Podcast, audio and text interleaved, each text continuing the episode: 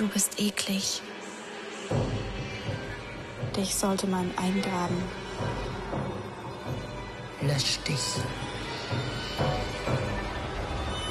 Wie kann man sich so zeigen? Du hast es nicht verdient zu leben. Alles an dir ist schlecht.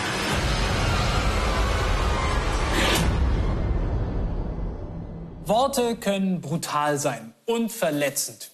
Jede dieser Nachrichten war Gewalt, digitale Gewalt. Ich möchte herausfinden, was macht es mit Menschen, wenn sie solche Nachrichten bekommen? Was kann man dagegen tun? Und vor allem, was sind das für Menschen, die solche Nachrichten schreiben? Was läuft bei denen eigentlich schief? Und deswegen starte ich jetzt mal ein Experiment. Wir schreiben ganz gezielt Menschen an, die bei Instagram andere beschimpfen und äh, Hasskommentare hinterlassen haben. Meine Fragen?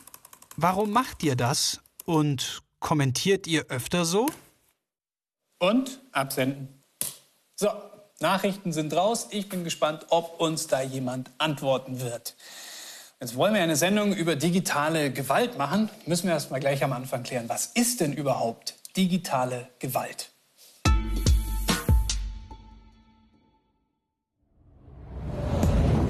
Gewalt ist jeder Einsatz von körperlichem oder seelischem Zwang und wird ausgeübt, um andere zu dominieren oder zu schädigen. Auch wenn digitale Gewalt keine körperliche Gewalt ist, so verletzt sie trotzdem. Und die Grenzen sind fließend. Denn digitale Gewalt wird häufig im Realen fortgesetzt. Digitale Medien verschärfen die Gewalt für die Opfer, denn die Täterinnen können anonym bleiben und Tag und Nacht online aktiv sein. Digitale Gewalt tritt in unterschiedlichen Formen auf, unter anderem als Hate Speech, wenn Menschen andere in Kommentaren oder Posts beleidigen oder bedrohen. Als sexuelle Belästigung, wenn Täterinnen ihre Opfer über das Internet obszön anmachen oder ungefragt Nacktbilder von sich verschicken. Als Cyberstalking, wenn Menschen andere bis in die Intimsphäre verfolgen und überwachen. Als Cybermobbing, wenn Täterinnen ihre Opfer über längere Zeit mit Hilfe von Kommunikationsmedien systematisch und aggressiv verfolgen, beleidigen oder bedrohen. Als Cybergrooming, wenn Täterinnen einen vertrauensvollen Kontakt mit Kindern oder Jugendlichen herstellen, um sie später sexuell zu missbrauchen.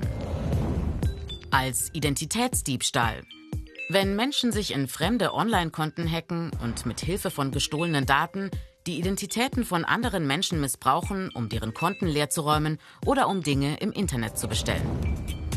Digitale Gewalt ist eine Straftat. Täterinnen können unter Umständen wegen Beleidigung, Nötigung, Diebstahl oder Erpressung belangt werden. Das Strafmaß reicht dabei von einer Geldstrafe bis hin zu mehrjährigen Gefängnisstrafen. Wer Opfer von digitaler Gewalt wird, sollte Beweismittel sammeln, Mails oder Screenshots speichern und unbedingt Anzeige erstatten. Wir sind auf dem Weg zu Jasmin. Die ist Influencerin und bekommt echt viele Hassnachrichten. Also sie kriegt richtig viel Hate ab. Und ich möchte von ihr wissen, wie sie damit umgeht, was es mit ihr macht und wie sie sich dabei fühlt. Jasmin wohnt in Regensburg und ist 22 Jahre alt. Keiner. Hi Jasmin. Hallo Jasmin. 2019 hat sie ihren Kanal Endlich zufrieden auf Instagram gestartet. Ah, komm rein. Auf dem Kanal dreht sich alles um die Themen vegan leben und seinen eigenen Körper akzeptieren. Jasmin hat über 100.000 AbonnentInnen auf Instagram und noch mehr auf TikTok. Damit verdient Jasmin auch Geld. Neben ihrem Job als Krankenschwester. Voll cool, dass wir da sein dürfen erstmal, Jasmin. Ja, sehr Freut gerne. mich sehr. Äh, ui, die Stange kenne ich von Instagram. Ja, das ist eine Poldenstange. Ja, ist genau. Äh, sag mal, musst du jetzt eh gerade arbeiten? Bereitest du gerade irgendeinen Post vor oder was Ja, genau. Ich würde jetzt einen Post vorbereiten für heute Abend eben für Instagram und dann noch ein paar TikToks und Reels drehen. Das ist ja super. Was, was steht heute auf dem Plan? Du machst ja, hast ja mehr, mehrere Themenbereiche, möchte ich jetzt mal sagen. Also ich mache jeden zweiten Tag eine Collage und heute ist wieder eine Collage im Spiegel dran zum Mhm. Thema Instagram versus Realität. Ah ja, cool. Du, ich guck dir einfach mal zu, ne? Lass dich Okay, einfach ja. von, von mir nicht so, äh, dich, also wenn ich hier bin, Ja, hier ist gut. ja, hier ist gut, ne? Genau, dann zeige ich den Leuten eben gerne, dass Instagram und Realität also abweicht, wenn ich mich da jetzt so hinhock. Ja. Dann schaue ich viel schlanker aus, als wenn ich jetzt hier die High-Waist-Leggings ein bisschen nach unten stecke Ja. und da mich noch so hinsitze. Und schon schaut man halt schwerer aus. Und damit will ich den Leuten zeigen, warte, ich mach kurz mein Foto. Ja. Genau, dass Instagram und Realität halt eben abweicht und man nicht immer alles als Norm sehen soll und alles glauben soll, was man halt im Internet sieht. Was vermutest du, was sind die, die Reaktionen? Wird es darauf auch Hass geben? Ja, natürlich. Es sind Das also schon. bei TikTok ganz viele Kommentare, aber manche machen sich auch extra die Mühe, um aufs Instagram-Profil rüberzugehen, weil da kann jeder Privatnachrichten senden.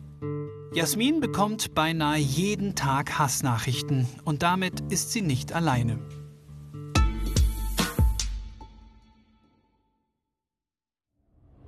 Digitale Gewalt. Ein rasant wachsendes Problem. Und eine von manchen bisher unterschätzte Gefahr. Im digitalen Raum ist es besonders leicht, in die Privatsphäre von Menschen einzudringen. Trotzdem, statistisch ist digitale Gewalt bisher schwer zu fassen. Denn viele Betroffene schämen sich oder sind durch die Angriffe so eingeschüchtert, dass sie sie nicht melden. Fachleute gehen von einer hohen Dunkelziffer aus und die Polizei erfasst digitale Gewalt nicht gesondert. Junge Menschen erleben besonders häufig digitale Gewalt, zum Beispiel Cybermobbing, Ergebnis der Jugendstudie von 2019. 8% der 12- bis 19-jährigen Befragten gaben an, selbst schon per Smartphone bzw. im Internet fertig gemacht worden zu sein. 31% kannten eine Person, die Cybermobbing erlebt hat. Digitale Gewalt kann bis zu Morddrohungen gehen. Junge Mädchen und Frauen sind besonders betroffen, aber auch Politikerinnen und Aktivistinnen. Menschen, die sich für Klimaschutz, Geschlechtergerechtigkeit oder andere gesellschaftliche Belange einsetzen. Laut einer Studie von 2020 haben in Deutschland 70 Prozent der befragten Mädchen und Frauen im Alter von 15 bis 24 Jahren digitale Gewalt und Belästigung in den sozialen Medien erlebt. Etwa die Hälfte der Befragten, 52 Prozent, gab an, belästigende und diskriminierende Inhalte zuständigen Stellen zu melden. Die TäterInnen, meist Männer, bleiben oft unerkannt. Sie posten unter einem Nickname oder unter einem falschen Namen. Wie vorbeugen? Fachleute fordern, Medienkompetenz schon bei jungen Menschen fördern und schärfere Gesetze.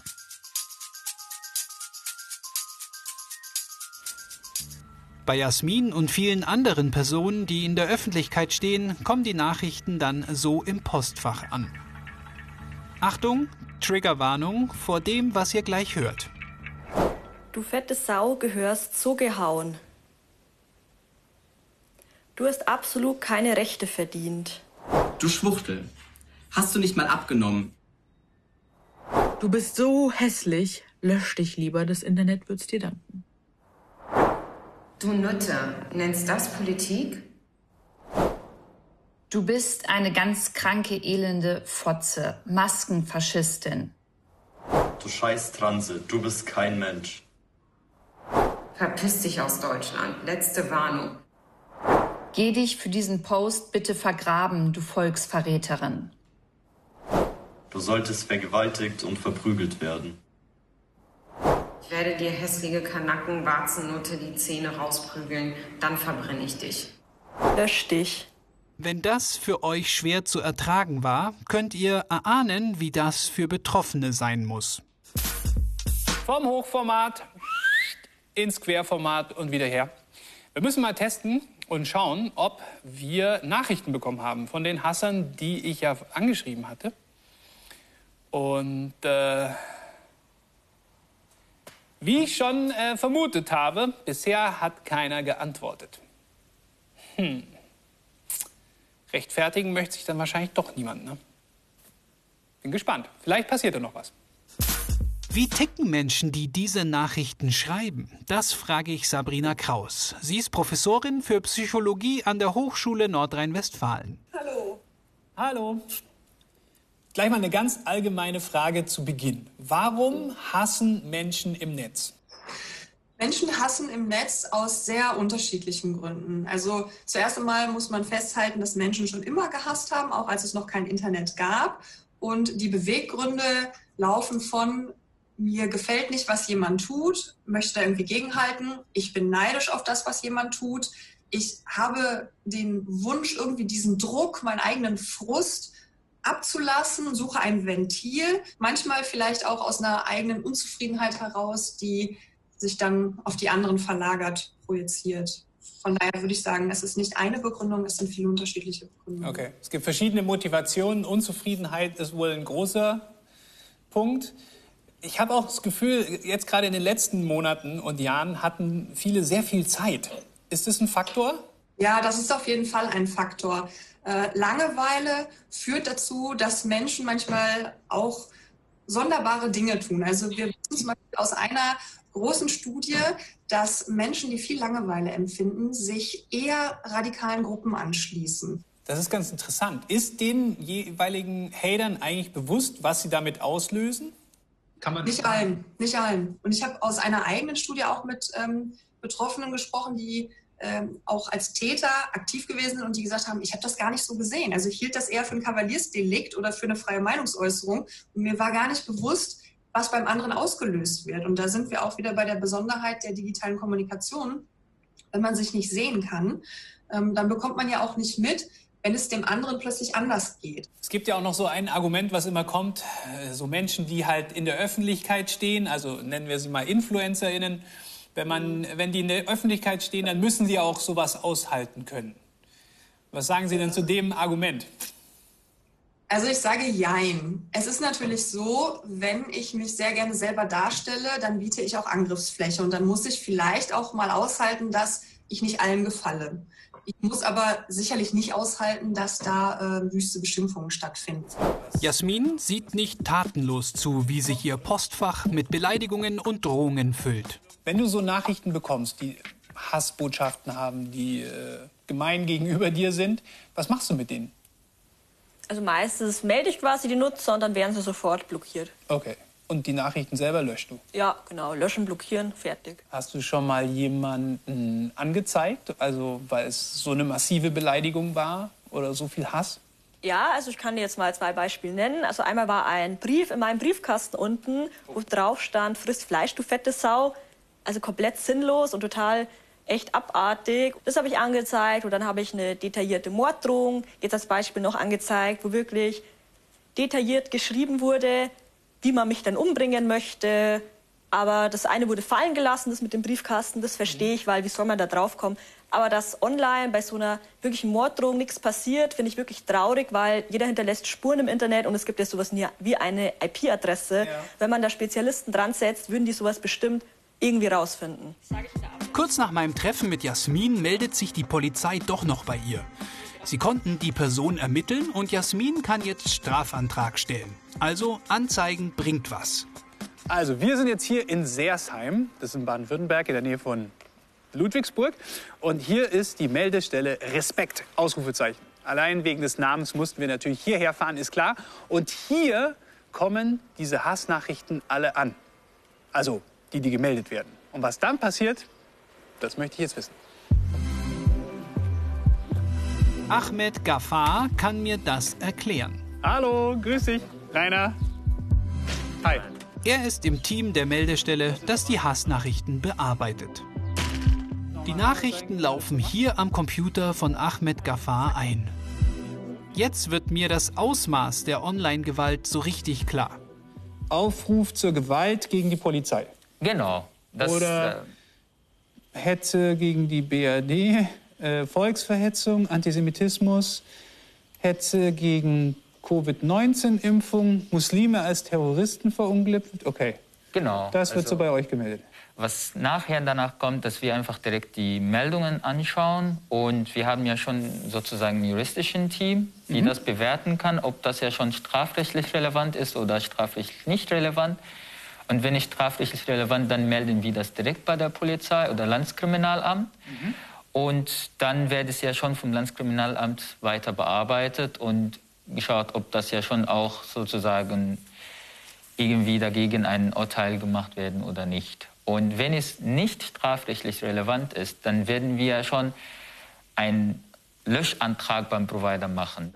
Doch die Unterscheidung, was strafbar ist und was nicht, die ist nicht immer leicht.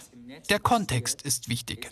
Unter Freunde, ja. wenn ich dir sage, du bist hässlich, ja, du bist auch hässlich. Ja, Punkt. Du bist also, noch hässlicher. Genau. Ja. Dann ist es einfach keine Beleidigung. Aber wenn ich jemand, also jemanden gar nicht kenne und einfach fange an, du bist hässlich, mhm. du sollst nicht mehr in also Öffentlichkeit auftreten oder sowas, dann ist das was anderes. Okay, aber man muss praktisch jeden einzelnen Fall einzeln betrachten. Das heißt, ihr habt Experten, die einschätzen können, ob da strafrechtlich irgendwas machbar ist oder nicht. Genau. Wir haben zum Beispiel in 2017 666 Meldungen bekommen. Jetzt mittlerweile 2020 haben wir fast 4000 Meldungen bekommen. Also okay.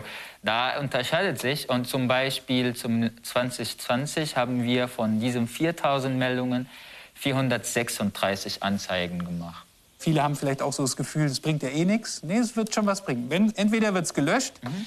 es wird, was, wird darauf hingewiesen, dass es nicht richtig ist, oder es wird sogar, wenn es strafrechtlich relevant ist, eine Anzeige in die genau. Wege geleitet. In Zukunft soll es einfacher werden, solche digitalen Angriffe anzuzeigen. Ein neues Gesetz macht es möglich.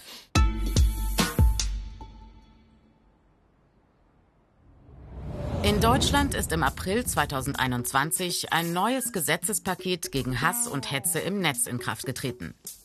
Die Ziele? Täterinnen schon im Vorfeld abschrecken durch verschärfte Strafen und Betroffene besser schützen, zum Beispiel durch folgende Neuerungen. Bisher mussten Anbieter sozialer Netzwerke Hass- und Gewaltinhalte einfach nur löschen oder sperren.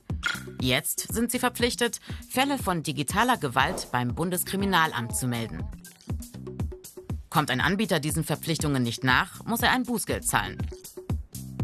Außerdem gibt es jetzt klare Vorgaben, nach denen Anbieter Auskunft gegenüber verschiedenen Behörden geben müssen. Denn nur so lassen sich Tatverdächtige identifizieren und Beweise sichern. Gewalt hat im World Wide Web eine besonders hohe Reichweite. Deshalb werden Hetze, Drohungen und Beleidigungen im Netz jetzt besser verfolgt und härter bestraft. Verschärfte Strafen auch bei übler Nachrede und Verleumdung gegen KommunalpolitikerInnen.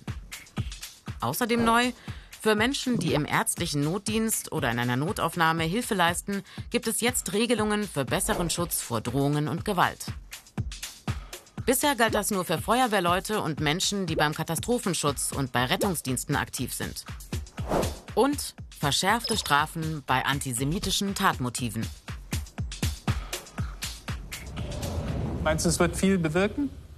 Auf jeden Fall. Also es, ähm, solange das neue Gesetz sozusagen gut verbreitet und kommuniziert ist, sodass die Leute auch mehr Sensibilisierung dagegen haben, dass Hass im Netz nicht gehen darf, die Leute werden auf jeden Fall dagegen reagieren und auch die Leute, die so Hass im Netz verbreiten, werden auch aufmerksam sein, dass sowas nicht gehen darf. Mhm. Kannst du den Betroffenen irgendwas raten? Also ich kann auf jeden Fall raten, dass jeder, der Hasskommentar sieht oder von Hasskommentar betroffen ist, direkt das zu melden, damit auf jeden Fall dieser Hate Speech im Netz gestoppt werden kann. Mhm. Solange dass die Leute das nicht melden, können wir auch nichts dagegen tun. Also immer Screenshots machen und melden. Das geht nicht nur bei der Meldestelle Respekt, sondern zum Beispiel auch bei diesen Anbietern. Bevor es weitergeht, schaue ich jetzt nochmal, ob Antworten auf meine Nachfragen da sind. Ich hatte ja Nachrichten geschrieben an die Menschen, die Hasskommentare oder Nachrichten verfasst hatten. Und äh, Surprise, es kamen wirklich Antworten. Hätte ich nicht gedacht. In letzter Zeit kam es vermehrt dazu, dass meine Social-Media-Accounts sowohl hier als auch bei Facebook zu solchen Zwecken missbraucht wurden. Okay? Das heißt, sein Account, sagt er, wurde äh, praktisch gehackt und dann Hasskommentare äh, gepostet. Na gut. Hallo. Der Kommentar ist sicherlich drastisch bis beleidigend formuliert. Ja, zugegeben. Manchmal fehlt mir einfach die Geduld, um den ganzen Unsinn, welchen man jeden Tag zu lesen, sehen und hören bekommt, diplomatisch zu kommentieren. Da hatten wir noch einen Kommentar von jemandem, der geschrieben hatte, also ich sehe hier nur zwei hässliche Drecksweiber. Das war der Kommentar und hat mir gefragt, was da los ist. Die Antwort, die ist ganz klar, weil ich Frauen über alles hasse. Und ja, ich kommentiere jedes Bild so, wo Frauen zu sehen sind. Immerhin eine ganz klare Antwort, aber ist natürlich.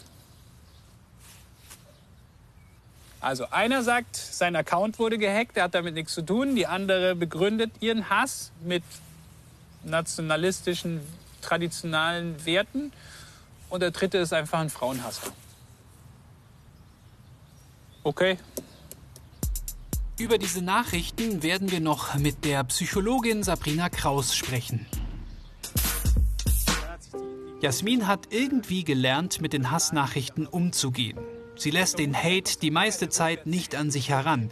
Doch vor kurzem erst wurde ihr dann doch alles zu viel. Auf ihrem Profil machte sie auf das Problem aufmerksam und ihr Verletztsein öffentlich. Ist es Angst oder, oder, oder Wut oder, oder Machtlosigkeit? Kannst du versuchen, dieses Gefühl mal zu beschreiben, was du da hattest? Oh, das ist schwierig, weil also ich kannte es ja davor noch nie. Das war jetzt echt in der ganzen Zeit, wo ich Social Media mache, das erste und ja, so einzige Mal, in der es mir wirklich mal schlecht geht. Ich kann es gar nicht so beschreiben. Ja, so irgendwie einfach so tiefe Trauer, Weinkrämpfe und man weiß halt auch nicht warum. Bestimmt nicht, weil ich mir denke, stimmt, ich bin echt scheiße. Also ich weiß selber nicht, was da los war. Wie gesagt, sowas hatte ich auch noch nie. Und nicht nur Jasmin setzen die Nachrichten zu. Natürlich tut das weh. An manchen Tagen mehr, an manchen Tagen weniger. Durch solche Kommentare habe ich angefangen, an mir selbst zu zweifeln. Ich probiere diese Hassnachrichten nicht mehr an mich heranzulassen und gleichzeitig ist es so, dass ich immer weniger Lust habe, mich im Internet überhaupt noch politisch zu äußern oder ja, meine persönlichen Werte nach außen zu vertreten. Manchmal sind sie mir egal, manchmal gehen sie mir nach. Ich habe mich isoliert, wollte nicht mehr rausgehen. Ich hatte Angst, habe mich einsam gefühlt. Ich war hilflos, weil ich einfach nicht mehr weiter wusste. Ohne Coaching und ohne mir immer wieder zu sagen, hey Luisa, denk dran, das sind fremde Menschen. Ähm, ja, ohne das würde ich das nicht mehr lange hinbekommen. Und was hilft dir dann? Gibt es irgendwas, was, was dir dann äh, wieder Kraft gibt? Oder was hat dir in dem konkreten Fall vielleicht geholfen? Naja, also ich habe ja auch Freunde so im echten Leben noch. Mit denen habe ich dann ganz viel geredet und so. Und mein Instagram-Postfach ist ja zu mindestens 95 Prozent sehr, sehr positiv. Dann kamen echt solche Romane von AbonnentInnen eben, was sie an mir schätzen und sowas baut dann halt doch wieder auf. Und man sieht, viele Leute, für viele Leute bist du super wichtig und du hilfst denen halt auch sehr in ihrem Alltag, was sie dir ja auch immer wieder selber schreiben. Und ja, das hat mir geholfen. Okay. Du sagst ja irgendwie, die meisten Nachrichten, die du kriegst, sind ja positiver Natur. Dann gibt es ein bisschen Hass auch und so richtig Bedrohung und schlecht. Aber dann gibt es ja wahrscheinlich auch noch Sachen dazwischen, wie Kritik. Ja. Wie gehst du damit um? Also gibt es tatsächlich und klar, Kritik ist auch berechtigt, aber es ist halt immer Meinungssache. Und wenn mir jemand schreibt, ich finde es nicht gut, dass du dich so im Internet zeigst, wegen so und so, dann kann die Person es ja denken, aber ich werde deswegen auch nichts ändern, weil ich stehe voll hinter dem, was ich tue. Das ist mein Content und Sie können die Kritik ja schon quasi äußern, aber es ist eine andere Sache, ob ich was damit anfange. Und ich habe schon des Öfteren erwähnt, ich werde nichts ändern an meinem Content, weil mir der so gefällt. Und es gibt genug anderen Leuten, denen der gefällt. Von dem her, klar, man kann es schreiben, aber ich werde ehrlich gesagt nichts daran umsetzen, weil, wie gesagt, ich feiere das, was ich tue. Und man muss dir ja auch nicht folgen. Ja, eben, das ist ja das Nächste. Wenn es einem nicht passt, ja. tschüss. Tschüss. ja. Gut. Tschüss.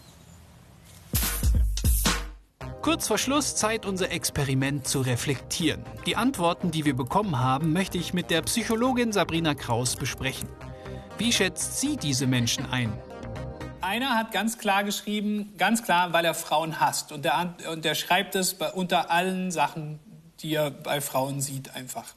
Ich wusste, dass es Frauenhass gibt, aber dass es auch so klar zugegeben wird, äh, was sagen Sie da dazu? Ja, das ist äh, ein aus meiner Sicht weiteres Problem, das das Internet mit sich bringt, weil es gab schon immer Frauenhasser. Es gab schon immer Menschen, die wirklich schlimme Ansichten oder Vorlieben hatten. Die gab es schon immer. Das Internet führt die aber zusammen. Früher war das so, dann gab es einen davon in Deutschland und einen davon in Frankreich und die haben sich nie kennengelernt.